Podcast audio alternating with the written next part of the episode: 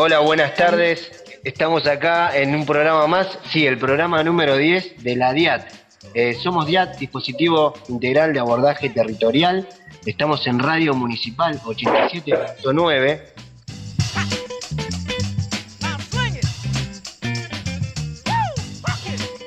Acá en el barrio Cordones del Chapelco. Y hoy tenemos a dos invitadas, van a acompañarnos hoy en el programa. Tenemos a, Malva Pérez, que es una compañera y conocida ahí en el barrio Chacra 30. Y nos acompaña también Aileen Ruiz, que es una nutricionista, amiga también nacida acá en San Martín de los Andes, pero que hoy se encuentra eh, desarrollando su actividad en Entre Ríos. Eh, buenas tardes, Malva, ¿cómo estás? Hola, buenas tardes, Maxi, ¿cómo estás? Buenas tardes a toda la audiencia, a todos los chicos. ¿Cómo estás, Maxi, tanto tiempo con esto de la cuarentena que no podemos dar? Bien, acá estamos, llevándola de la mejor manera. Eh, hay que ponerle el pecho, así que ahí, ahí vamos caminando con, con estas cuarentenas.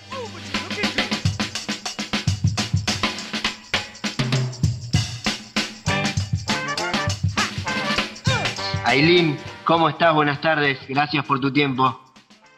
Hola Maxi, buenas tardes, buenas tardes a, todos los que nos están escuchando. Eh, un placer estar acá compartiendo este espacio con ustedes. El, placer es nuestro y la verdad que placer poder escucharte y poder reencontrarnos en este espacio.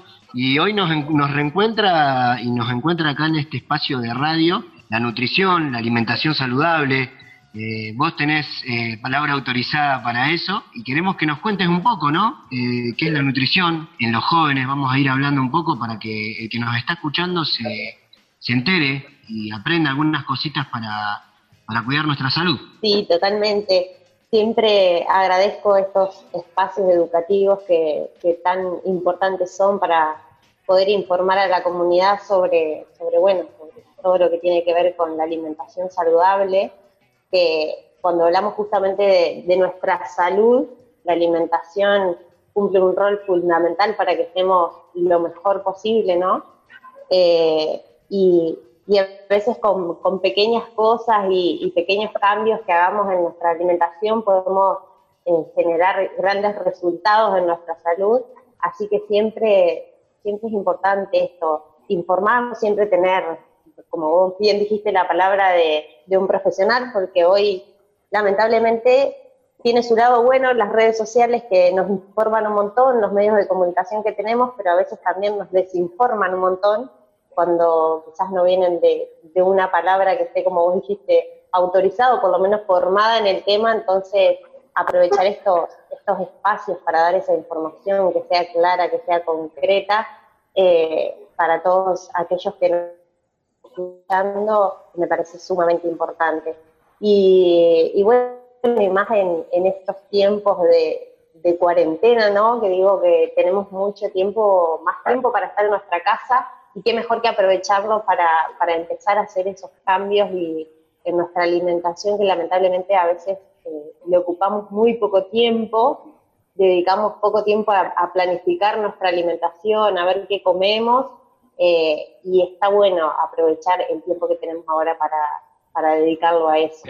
Qué lindo lo que, lo que nos contás, lo que nos decís, y, para entrar así un poco más en tema, eh, en cuanto a la alimentación, no escucho que decir por ahí tener un orden para alimentarse, ¿no? El que nos está escuchando al otro lado debe preguntarse eh, cuántas comidas, si como una comida, dos comidas, tres comidas, qué tipo de comidas, ¿no? ¿Qué, qué alimentos tenemos que, que comer para estar bien fuertes.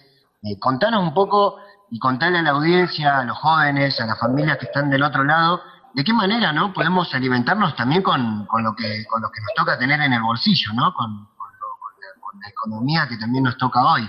Contanos un poco de qué manera podemos llegar a tener y a tener esa, esa alimentación saludable y esa buena nutrición. Bien, siempre que, hablamos de una alimentación saludable, a lo que nos referimos ¿no? es que sea lo más variado posible. Cada, cada grupo de alimento que nosotros consumimos tiene sus nutrientes que son fundamentales, por eso es importante que, tengamos una buena variedad de alimentos y siempre es importante también la cantidad de esos alimentos que vamos a consumir, eh, no generar excesos en los que comemos, ¿no? como hoy vemos que hay muchos problemas por ahí de, exceso de peso, sobre todo en nuestra población. Eh, entonces siempre las cantidades es importante también controlarlas. Eh, que nuestra alimentación sea lo más variada posible quiere decir que, eh, que cada grupo de alimentos siempre esté presente, sobre todo lo que priorizamos es un buen consumo de frutas y verduras, que por ahí a veces cuesta mucho, pero es un grupo de alimentos súper importante por todas las vitaminas, los minerales que tienen, nos aportan mucha agua, fibra, así que siempre tienen que estar presentes en nuestra alimentación en todos los días. Siempre lo que recomendamos es tratar de consumir cinco porciones entre frutas y verduras. Y en relación a esto que decías, que a veces siempre se piensa que para alimentarnos saludables necesitamos gastar mucha plata, eh, por ahí siempre está bueno tener diferentes estrategias como para poder cubrir esta alimentación completa. Por ejemplo, eh, tratar de seleccionar lo que son frutas y verduras de estación, que siempre son más económicas. Eh, también está bueno comprar en grandes cantidades, aprovechar las ofertas y por ahí reunirme con algún vecino y aprovechar eso y compramos juntos, entonces también ahorramos un poco de dinero ahí. Y siempre que uno tenga un espacio verde para generar una huerta, eh, eso está buenísimo. Las huertas comunitarias también están buenísimas. Si por ahí yo no tengo un espacio, pero mi vecino tiene, o alguien en el barrio, podemos compartir juntos un espacio verde y, generar una huerta, siempre está buenísimo. Nos aseguramos además de esa manera que no tenga ningún eh, agroquímico, nada extraño. Nos producimos nuestra propia verdura orgánica y esa es la mejor manera de, alimentarnos, ¿no? Y con, con muy poco dinero eh, después, bueno, siempre priorizamos también, bueno, con el tema de las carnes, por ahí que sabemos que es un alimento eh, un poco más caro, pero yo siempre lo que resalto ahí es que siempre es preferible comer menos días en la semana carne, pero a la vez que vamos a comer carne, tratar de comprar una carne de buena calidad, que a veces las ofertas que vemos o las carnes más baratas siempre en calidad nutricional no son las mejores, entonces a veces es mejor menos días, pero por lo menos esos días que vamos a comer carne, eh, comprar una carne de buena calidad y el resto de los días por ahí tratar de reemplazarla por otros alimentos que son más económicos, por ejemplo el huevo es un alimento que también nos aporta eh, buena calidad proteica tanto como, como las carnes y que es más económico, entonces está bueno aprovechar ese alimento que es fácil de utilizar, además podemos hacer un montón de preparaciones con huevo. Eh, y después las legumbres, las legumbres tampoco tenemos eh, la costumbre de utilizarlas y, también es un alimento súper rendidor, es barato, es fácil de cocinar y también es fácil de agregar en un montón de preparaciones. Eh, a veces es más las ideas que nos faltan para hacer en casa de, qué preparaciones puedo elaborar con eso eh, y empezar a incorporar este grupo de alimentos que a veces los dejamos un poco de lado y que es esto, nutritivo, es económico, es rendidor y nos da la posibilidad de hacer varias preparaciones. Eh, después, bueno, con el caso de la leche, el yogur, el queso, que nos aportan una buena cantidad de calcio también, es re importante sobre todo aprender a desayunar y merendar, que a veces nos falta eso, y, son dos comidas tan importantes como el almuerzo y la cena, ¿no? Que siempre las hacemos y sin embargo el desayuno y la, merienda nos cuesta un poquito más. Y en esto que hablábamos un poco de, organizar nuestras comidas, eh, es re importante adquirir estos hábitos. Porque ¿qué es lo que pasa? Si uno por ahí se levanta y, no desayuna, no se toma el tiempo para desayunar, o lo mismo de, no merendar a la tarde, termina picoteando todo el día o comiendo en exceso por ahí en el almuerzo y la cena. Entonces, para controlar eso siempre está bueno hacer varias comidas en el día. Eh, y el desayuno y la merienda por ahí son el momento en que incorporamos más este grupo de alimentos como la leche, el queso y el yogur.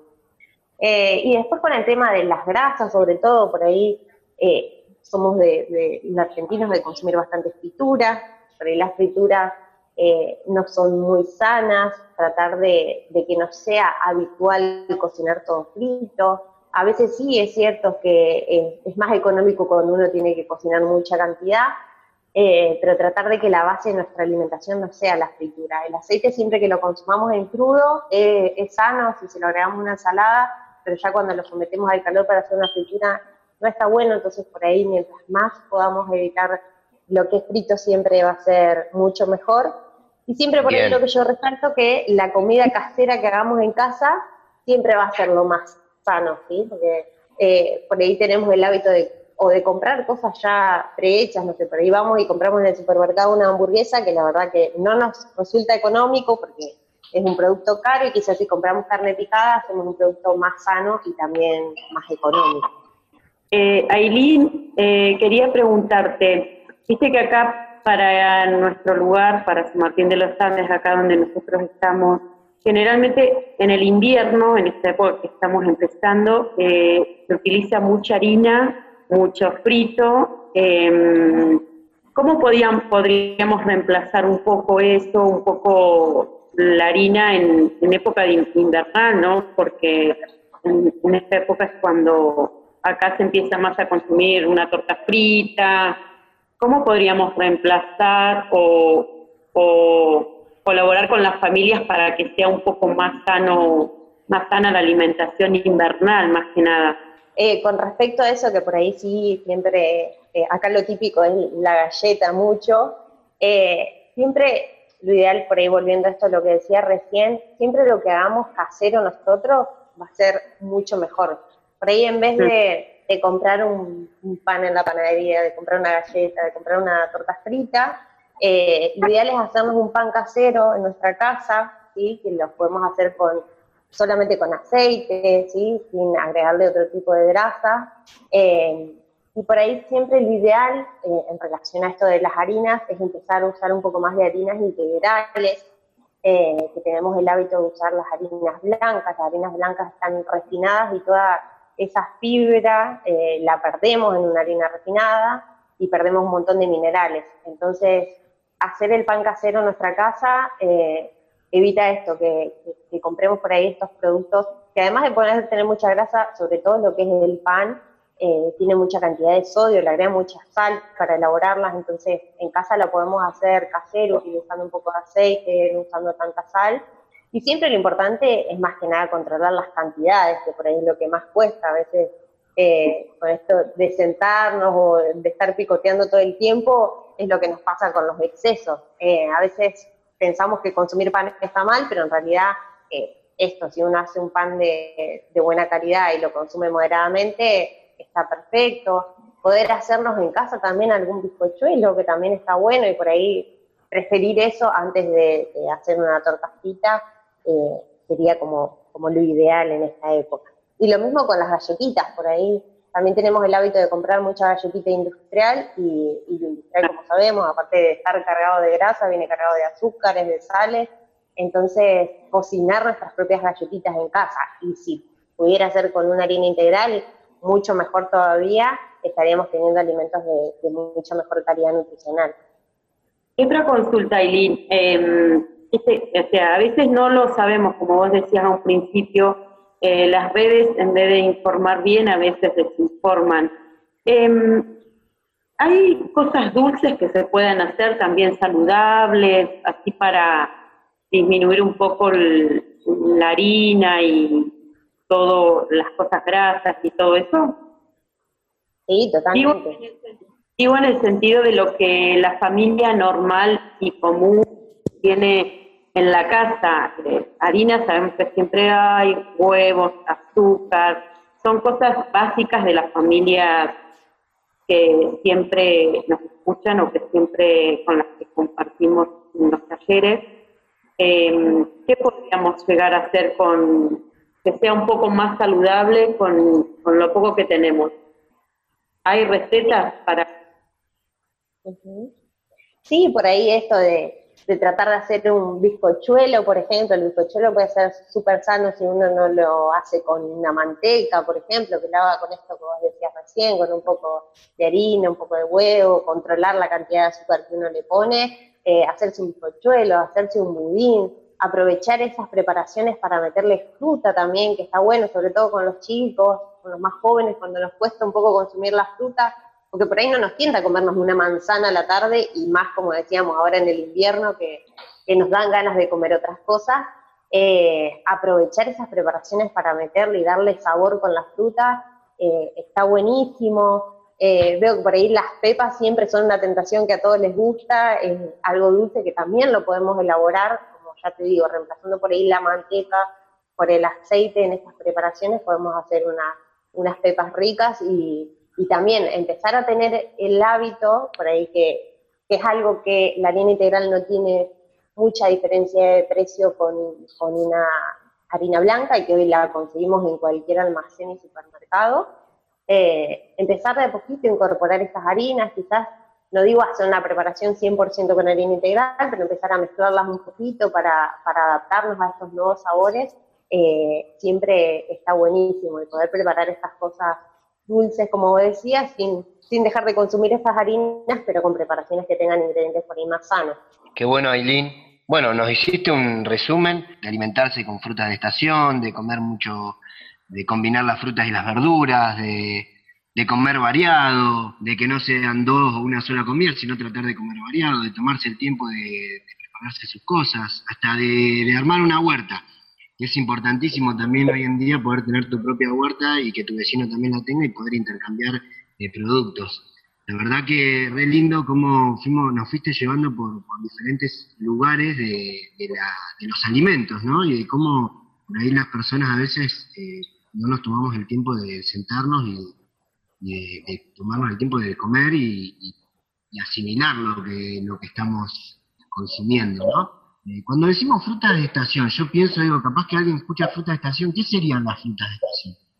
Hoy en invierno, ¿cuál sería la fruta de estación? Por lo menos acá, o no sé, acá en, la provincia, que hace más frío, ¿cuál sería la fruta de estación hoy acá en San Martín? Las frutas de estación en realidad son, ahora en esta época, es la mandarina, eh, la naranja, el limón, tenemos la pera también, esas son básicamente más las frutas que por ahí vamos a encontrar eh, con mejor precio ahora. La manzana, por ejemplo, eh, solemos tenerla casi todo el año más o menos al mismo precio, no es algo que varíe mucho, así que también está, está bueno para, para utilizarla, pero los cítricos sobre todo, y además que justamente son eh, las frutas que más vitamina C tienen, y la vitamina C para estas épocas donde necesitamos tener las defensas mejores para los resfríos y demás, siempre lo mejor, vieron que cuando uno está resfriado siempre lo mandan a tomar un tecito con limón o algo de eso, bueno, es por la vitamina C que tiene,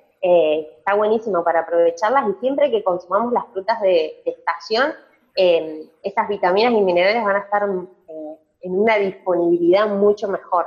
Así que por eso, aparte de, nutritivamente, son más provechosos y, económicamente nos van a rendir más también. Qué bien lo que nos, lo que nos estás dejando, ¿no? la riqueza de, de que bueno, a veces no se necesita tener eh, plata o gastar mucha plata, sino eh, gastarla bien, ¿no? En, comprar eh, pues, frutas y verduras saludables o cultivarlas, no consumir tanto productos industriales, sino tratar de elaborar, ¿no? nos, nos situás en elaborar más, elaborar más en casa, comida casera, tenemos, sabemos qué es lo que, lo que estamos preparando. Para el que está escuchando, estamos hablando con, con Aileen Ruiz, es un una joven nutricionista oriunda de acá de San Martín de los Andes, eh, nutricionista que hoy se encuentra trabajando allá en, Entre Ríos, en Gualeguaychú, ¿no? Contanos un poco brevemente eh, qué, a qué te dedicas allá en Gualeguaychú, si también eh, eh, en barrios y, hacen todo un laburo de concientización de la alimentación. Sí, yo acá en Gualeguaychú, bueno, trabajo en un centro de atención primaria, en conjunto obviamente con, con otras profesiones, eh, trabajamos muchísimo en territorio, eh, hacemos un montón de actividades que tienen que ver y no con mi profesión, ¿no? Eh, pero básicamente en lo que tiene que ver más con mi profesión, hacemos talleres de cocina. Yo siempre digo que, que, nada mejor que enseñarle a la gente, yo no soy cocinera ni mucho menos, pero trato de enseñármelas y nada mejor de cuando uno quiere enseñar a la otra persona a alimentarse, es hacerlo a través de la cocina. Esto de de poder llevarle recetas que sean sencillas, que sean con pocos ingredientes, que no nos lleve mucho tiempo. Que a veces también nos pasa que tenemos un tenito de, pensar que uno tiene que estar varias horas en la cocina para, para hacer una preparación. Eh, tratamos de adaptar siempre las recetas más comunes, no sé, por ahí el guiso en esta época, que es algo súper común y también que a veces pensamos que no es saludable, un guiso lo podemos hacer re saludable, es una, es una comida que por ahí podemos aprovechar para comer muchas, muchas, ponerles muchas verduras. Entonces eso, básicamente en los talleres lo que hacemos es tratar de trabajar en esto, en la educación, en cómo usamos los ingredientes, como bien decían hoy, eh, que tenemos en casa para hacer unas preparaciones que sean lo más saludable posible. También estamos con un grupo de, adolescentes eh, y obviamente que son espacios donde además de la cocina uno aprovecha para compartir otras cosas y hablar de, otras situaciones y demás. Em, la adolescencia sabemos que es una, etapa muy compleja por la que todos hemos pasado y siempre necesitamos de, la compañía y de la escucha del otro, así que es básicamente lo que tratamos de hacer, esos espacios más allá de, compartir lo educativo de su profesión, es, eh, generar un, buen espacio para tener un vínculo con los adolescentes. Bueno, sí, ahí la verdad que gracias por este, nada, toda la info que nos estás dando. Nosotros tenemos acá en, el barrio a Malva, que, a la hora de la cocina es la, es la madre de todos los niños, de los pibes y de las pibas, eh, que sí, son espacios que sirven para educar, para concientizar y, para escuchar. Eh, es re importante esto que nos comentás, y qué bueno que, allá en, en, en, Gualeguaychú, en Entre Ríos, también se desarrollan talleres de, cocina, ¿no? Después seguramente te vamos a, pedir y a manguear un poco de, recetas. Aileen, nos vamos a ir a la tanda. ¿Algún tema para escuchar? Sí, me gustaría escuchar Dance Monkey. Muy bien, Dance Monkey. Entonces, ahí vamos. Volvemos enseguida.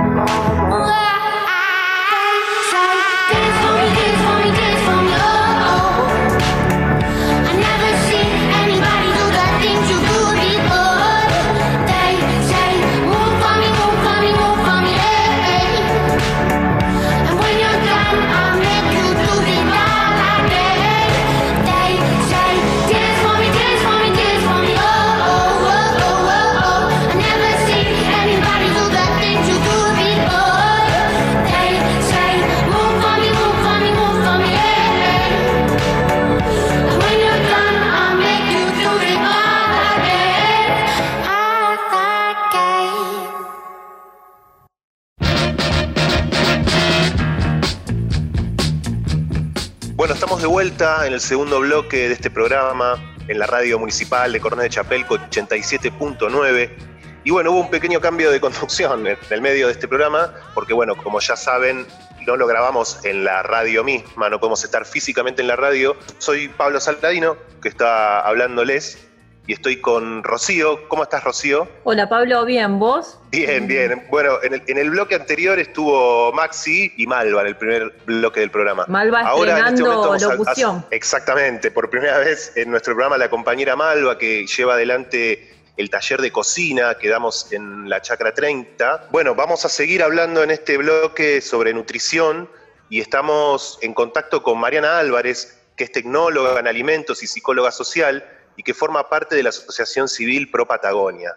¿Estás por ahí, Mariana? Hola, muy buenas tardes. Hola, buenas tardes. ¿Cómo Estás, Mariana? Hola, buenas tardes, Pablo, Rocío y a todos los oyentes de la radio y del programa. Gracias por, por estar en comunicación. Como, como veníamos comentando, este programa está dedicado a la nutrición, a la alimentación natural. Bueno, vos estuviste trabajando un montón sobre este respecto, ¿verdad? Eh, sí, en este, mm, con el tema de la, de la, alimentación, que bueno, es un tema como muy amplio y dentro de, de la alimentación en donde también podemos encontrar este otro aspecto de la nutrición, que muchas veces uno cuando piensa en los alimentos piensa primeramente como en la, en la característica del aspecto de lo que termina eh, dando nutrientes a nuestro cuerpo y que nos hace funcionar eh, para la vida cotidiana, pero los alimentos no solamente son eso, sino que los alimentos, además de estar compuestos por una cantidad de, eh, de nutrientes, también están compuestos por una concepción cultural que hace que las personas, según en donde estemos ubicadas dentro eh, del, planeta, eh, entendemos al alimento de una forma distinta y no nos da lo mismo cualquier tipo de alimento. Eh, ahí entra, bueno, lo que uno conoce y reconoce como alimento, que bueno, muchas veces uno cuando escucha tipos de comidas que se dan en otros espacios del mundo y uno dice, ay, qué asco, ¿cómo pueden estar comiendo eso? Eh, y uno quizás está comiendo eh, alguna otra cosa que en otro punto del mundo, eh, si nos vieran, también dirían exactamente lo mismo. Claro. Sí, qué importante eso también al momento de los platos, porque no es lo mismo algo típico del norte argentino que lo que va a ser acá en el sur, lo mismo con países muy cercanos como Chile. Hay algo de la unión de, y, del encuentro en la elaboración que tiene toda una historia en los pueblos y en cada familia, en cada comunidad. Sí, por supuesto, van modelando no solamente, eh, vendría a ser la cultura y la historia de, un espacio. Incluso si uno lo piensa más a nivel personal, eh, uno cuando entra en, una casa, ya sea en la propia o en la de algún amigo, eh, o en la de un conocido y están preparando la comida y uno empieza a sentir esos aromas, enseguida a uno se le dispara un recuerdo. Y son sensaciones que quedan eh, grabadas y todo eso está siempre dado en el, en, el, en, el, en el, concepto de lo que significa en definitiva la alimentación, eh, en donde a uno ese aroma se le viene el recuerdo no solo de, del sabor de una determinada comida, sino también de ese momento compartido, de esa, de esa comida. Eh, por ejemplo, uno cuando eh, va, al menos a mí, eh, cuando siento olor asado, se me viene la sensación de un domingo, con, si era más chica, con mi familia, y ahora de más grande, con amigos, y quizás ahora en estos tiempos en donde está como las cosas un poco más particulares y uno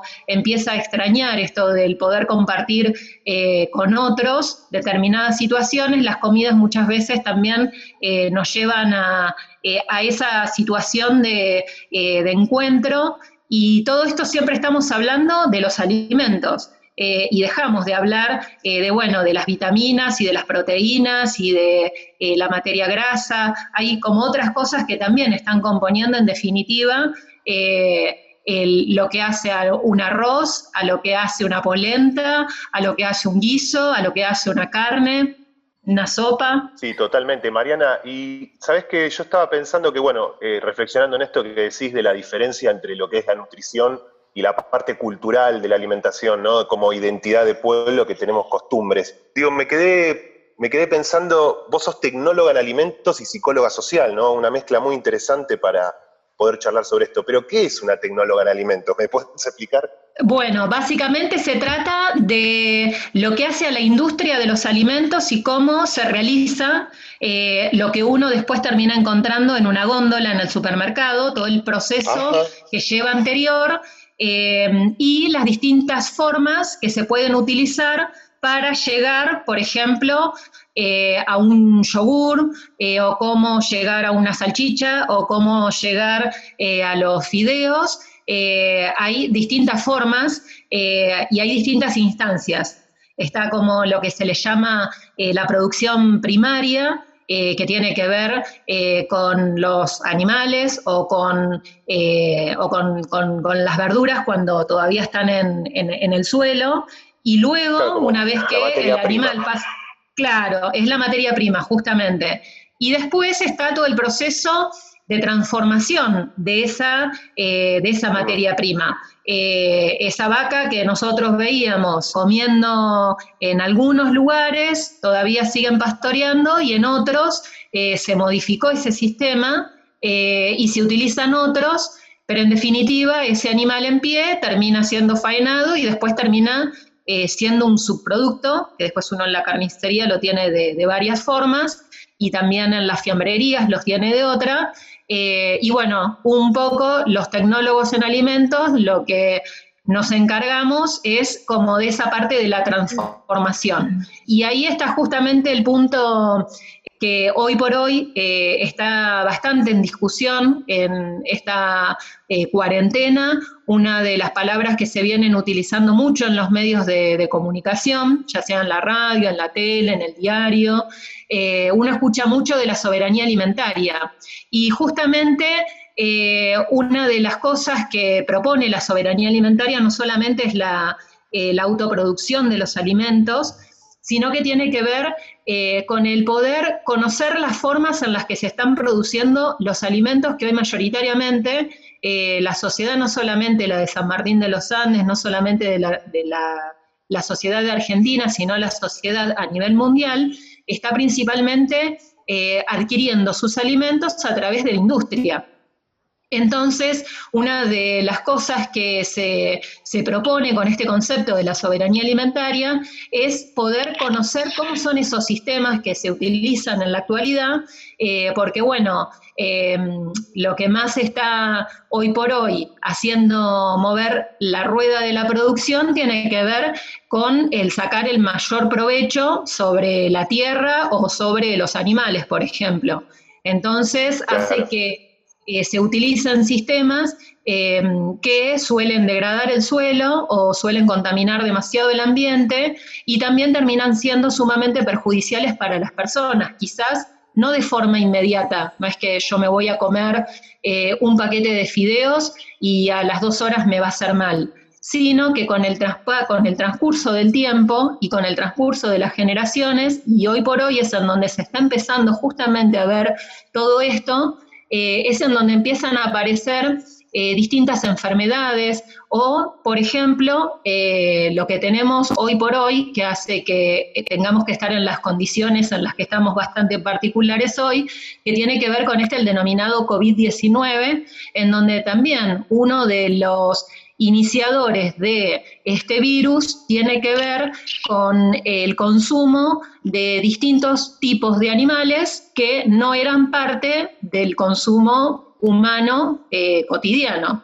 Eh, quizás no en Argentina, pero sí en otro lugar. Y eso sumado a, las nuevas formas de producción y la utilización de agrotóxicos, entre otras cosas, hacen que hay nuevas enfermedades que van apareciendo y bueno, en este caso eh, la proliferación de virus ya existentes, pero que se modifican y hoy nos están afectando. Bueno, viste que está el dicho de somos lo que comemos, de alguna manera, digo, como como haciéndonos más conscientes de que lo que consumimos, lo que comemos, tiene una repercusión en nuestras vidas. Y cuando, ¿sabes qué, Mariana? Cuando, cuando hablas de, por ejemplo, de soberanía, soberanía alimentaria, perdón, ¿podemos explicarle a la audiencia un poco más este concepto, en qué consiste?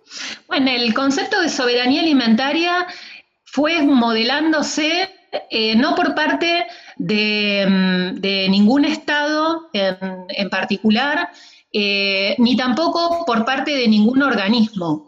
Eh, que sí hay un concepto que pareciera ser lo mismo y no es lo mismo, que es el de la seguridad alimentaria, que es el que quizás uno más escucha porque, bueno, sí es el propuesto por parte de los organismos internacionales y tomado por parte de los estados. Incluso en nuestra Constitución Nacional se habla de la seguridad alimentaria que es la que, eh, donde las personas tenemos el derecho a adquirir alimentos, pero nada se dice sobre cómo están producidos esos alimentos.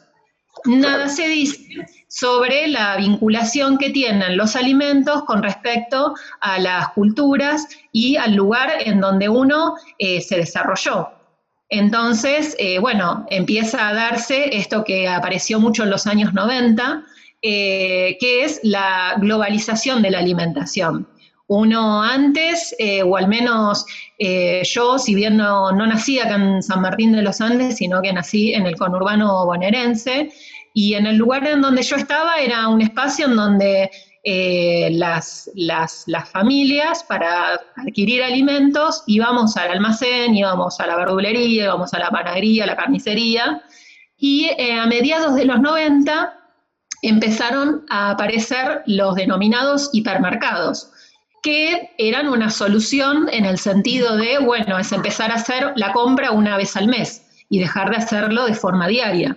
Ahí es en donde empezaron a, caer mucho eh, lo que es este pequeño, este pequeño comercio eh, que estaba llevado adelante por familias vecinas eh, que tuvieron que cerrar porque no podían hacerle frente a los precios que proponía un hipermercado, en donde ahí adentro uno se encontraba de todo.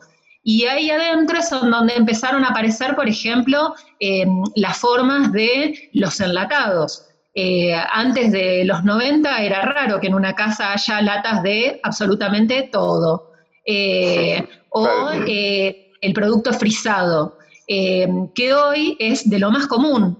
por ejemplo, incluso cómo se va modificando el pensamiento de lo que hace a una comida casera. Una comida casera, según el momento, y según también la generación, eh, puede ser entendida como eh, el momento, por ejemplo, si quiero comer fideos caseros, de ponerme a hacer los fideos, de la harina, los huevos, eh, hacer las tiritas, ponerlo a cocinar, hacer la salsa, pero también hay en otros espacios donde la comida casera en contraposición a la roticería, es pensada como, bueno, me compro un paquete de fideos, me compro la lata de, salsa y esa es la comida casera, porque la estoy haciendo en casa.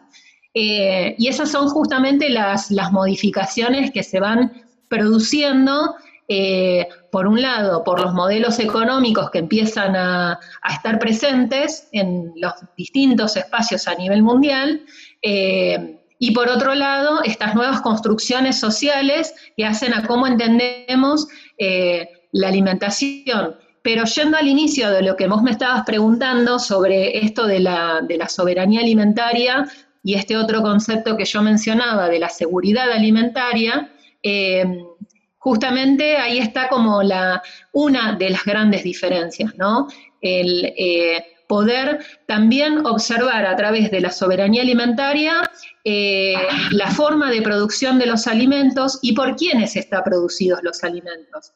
Eh, a nivel mundial, una de las problemáticas más grandes es que el sector campesino y el, sector indígena eh, están teniendo cada vez menos acceso a la tierra para poder producir los alimentos. Como así también hay deficiencia para poder acceder, por ejemplo, al agua, que es uno de los recursos más necesarios, además de la tierra, para poder producir alimentos.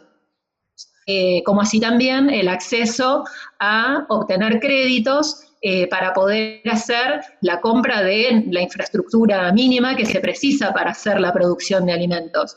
Em, y esas son todas cosas que hacen justamente a la, soberanía alimentaria. O sea, no solamente es, bueno, la elección de dónde yo quiero em, adquirir mis alimentos, sino que tiene que ver también con todo un proceso previo para que eso se pueda producir.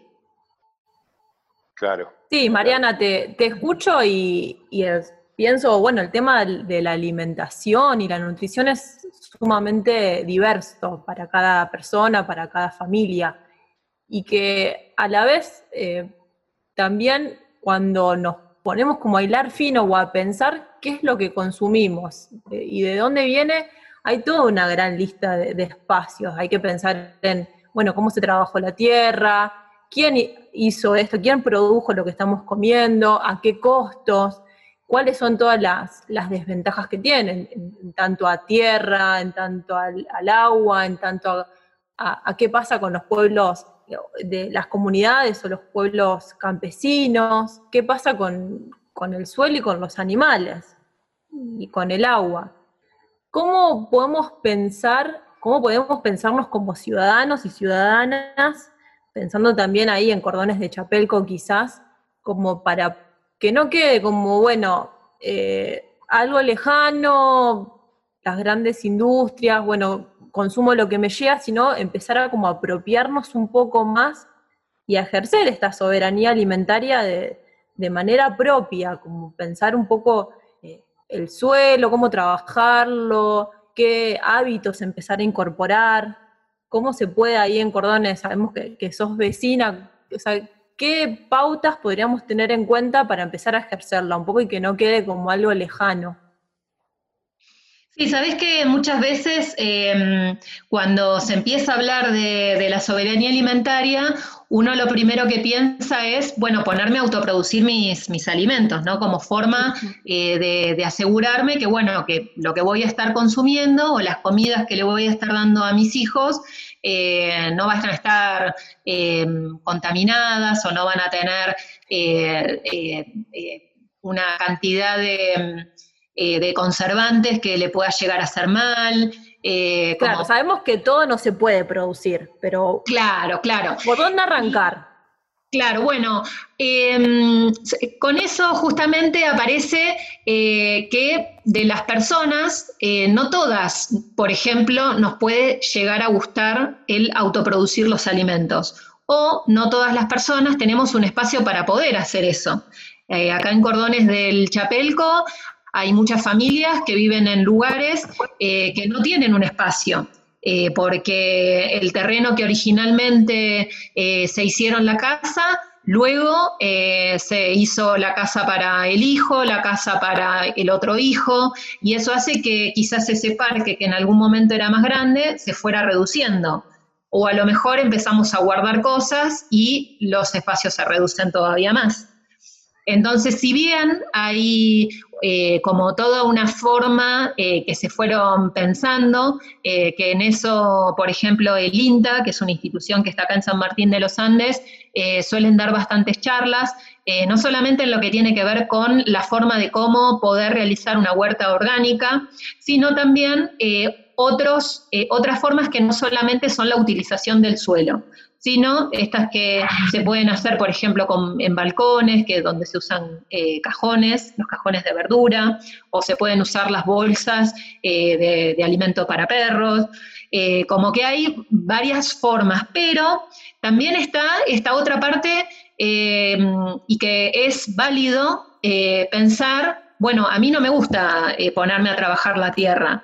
Entonces, ahí poder tener en cuenta eh, que otra forma de poder colaborar con otra persona u otra familia que sí está haciendo una producción de, alimentos, que no solamente la realiza para el consumo de la familia, sino también que la utiliza como medio de vida, es eh, justamente poder conocer de, esas personas que están haciendo producción de alimentos y eh, más que comprar los huevos en el supermercado, es ir y comprárselos al, vecino que sé que tiene gallinas y que está haciendo venta de huevos.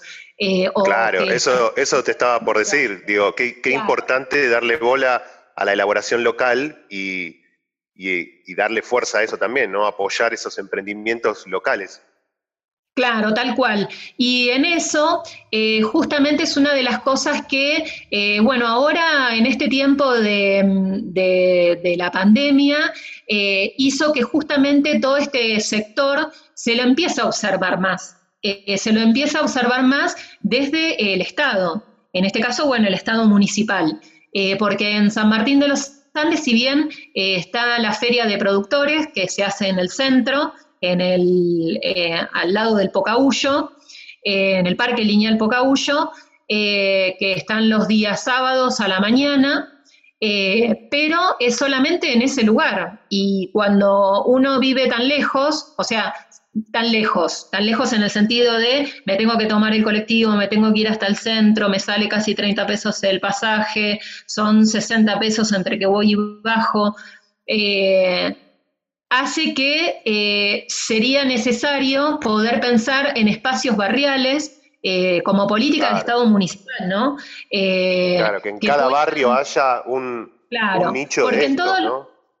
Claro, porque en cada barrio hay personas que están haciendo desde la denominada producción primaria de alimentos como así también la transformación de alimentos, o sea, se están haciendo panes, se están haciendo budines, se están haciendo tortas, se están haciendo pastas, se están haciendo milanesas, o sea, hay una cantidad de, eh, elaboraciones que eh, hacen que más que ir al supermercado y, y comprarlo ahí, es mejor comprarlo eh, a un vecino que además sea donde se está destinando el, dinero. En el caso del supermercado, lo que yo puedo reconocer como más cercano es el cajero que lo saludo, pero después, eh, ¿a dónde se va el dinero al que yo le aporté, por ejemplo, a Canale cuando le compré la salsa de tomate? o a dónde se fue con Terrausi cuando le compré los fideos, no tengo ni idea. Eh, entonces esas son como estas nuevas formas que en este tiempo se empezaron a poner muchísimo más en, debate, si bien es algo que desde distintas instituciones y también organizaciones principalmente, se viene insistiendo hace bastante eh, con esto de darle un espacio al, compre local, como se le dice, eh, e incluso por parte del Estado, ¿no? En el caso del municipio local, eh, hacen compra de alimentos para los comedores, hacen compra eh, para los CDI, hacen compra de alimentos dentro de lo que es su, universo de la institución municipal y también por parte de las escuelas que más que ir y comprarla a los mayoristas o ir a comprarla a los supermercados, ¿por qué no pensar en comprar a los productores?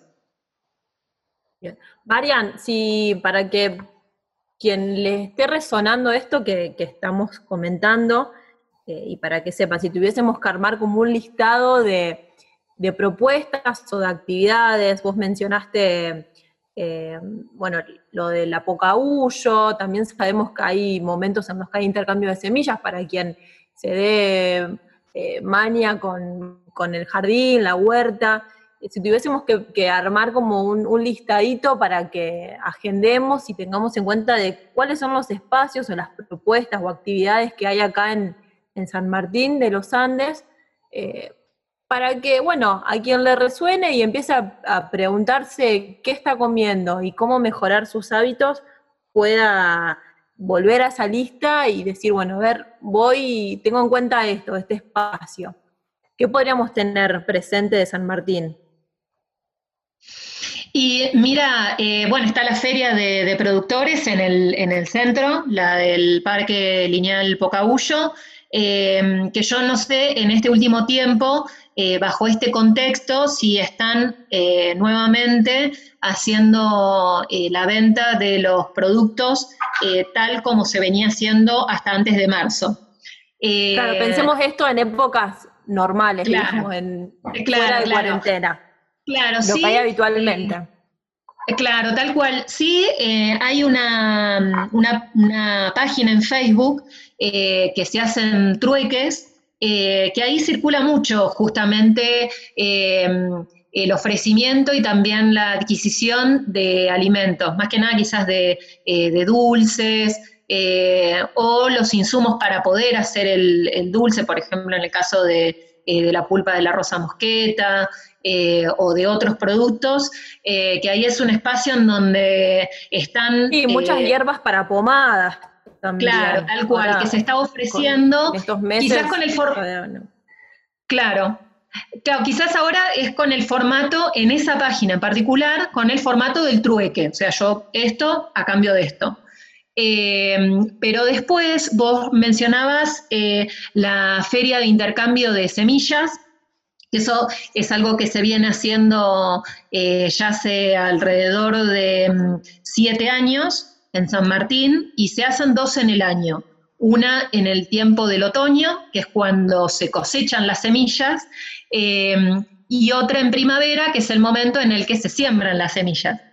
Eh, bueno, este año justo cuando se iba a hacer, em, entramos en, el aislamiento social, así que no se pudo hacer. Estamos tratando que ahora para primavera, en septiembre, eh, sí se pueda llevar adelante.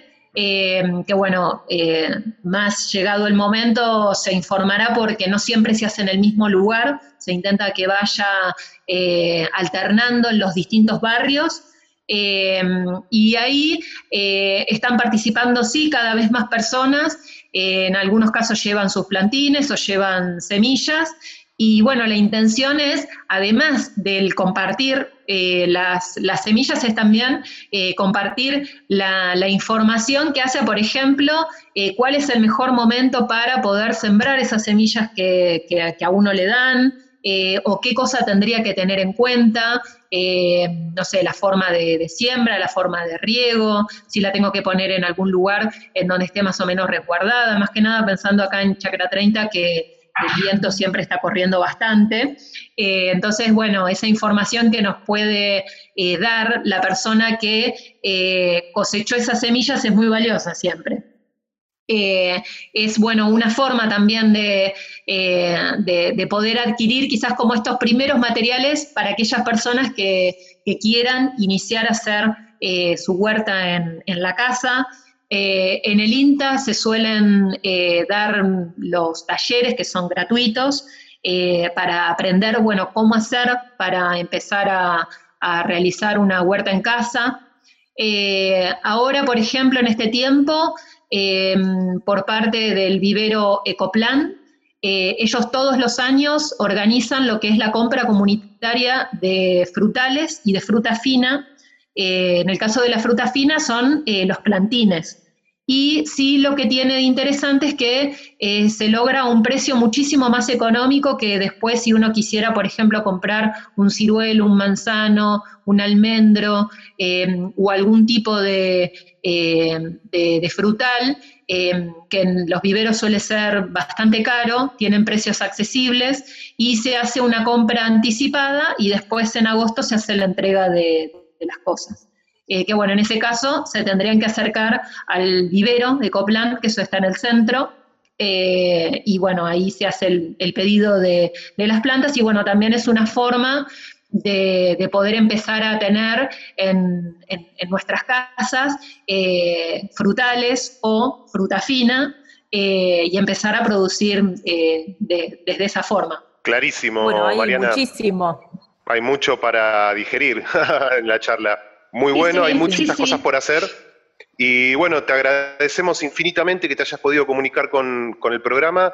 Y bueno, nos escuchamos en la próxima, ¿sí? Te mando un gran saludo y gracias por tanta información que nos dejaste. Bueno, no, gracias a ustedes por haberse ocupado de, este tema que es tan importante. Y bueno, antes de, despedirme, hay un espacio que para aquellos que estén interesados, eh, que es la Cátedra Libre de Soberanía Alimentaria, que si bien funciona dentro de lo que es el asentamiento universitario de San Martín de los Andes, no significa que uno tenga que estudiar una carrera, por ejemplo, para ser parte de la, cátedra libre, sino que puede ser cualquier vecino que esté interesado en el tema, se puede acercar. Eh, y ahí es en donde también se están compartiendo informaciones, por ejemplo, en lo que hace a la eh, a, una, a la red de compra de, productos elaborados por productores que no solamente son de San Martín, sino que también son de otros lugares. Eh, bueno, tienen también conformado esa partecita para aquellos que, estén interesados. Perfecto, muchas gracias, Mariana.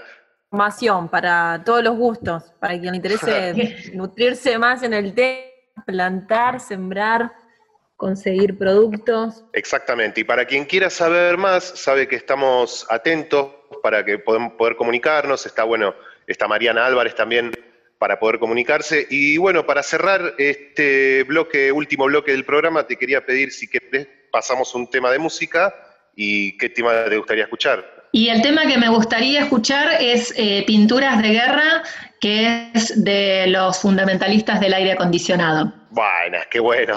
Dale, bueno, está bien, fenómeno. Muchas gracias, Mariana. Dale. Gracias, Mariana. Gracias, por, por toda la info. No, gracias a ustedes, chicos. Vamos, nos escuchamos el próximo jueves. Eh, estaremos en la radio. Nos escuchamos. Vamos.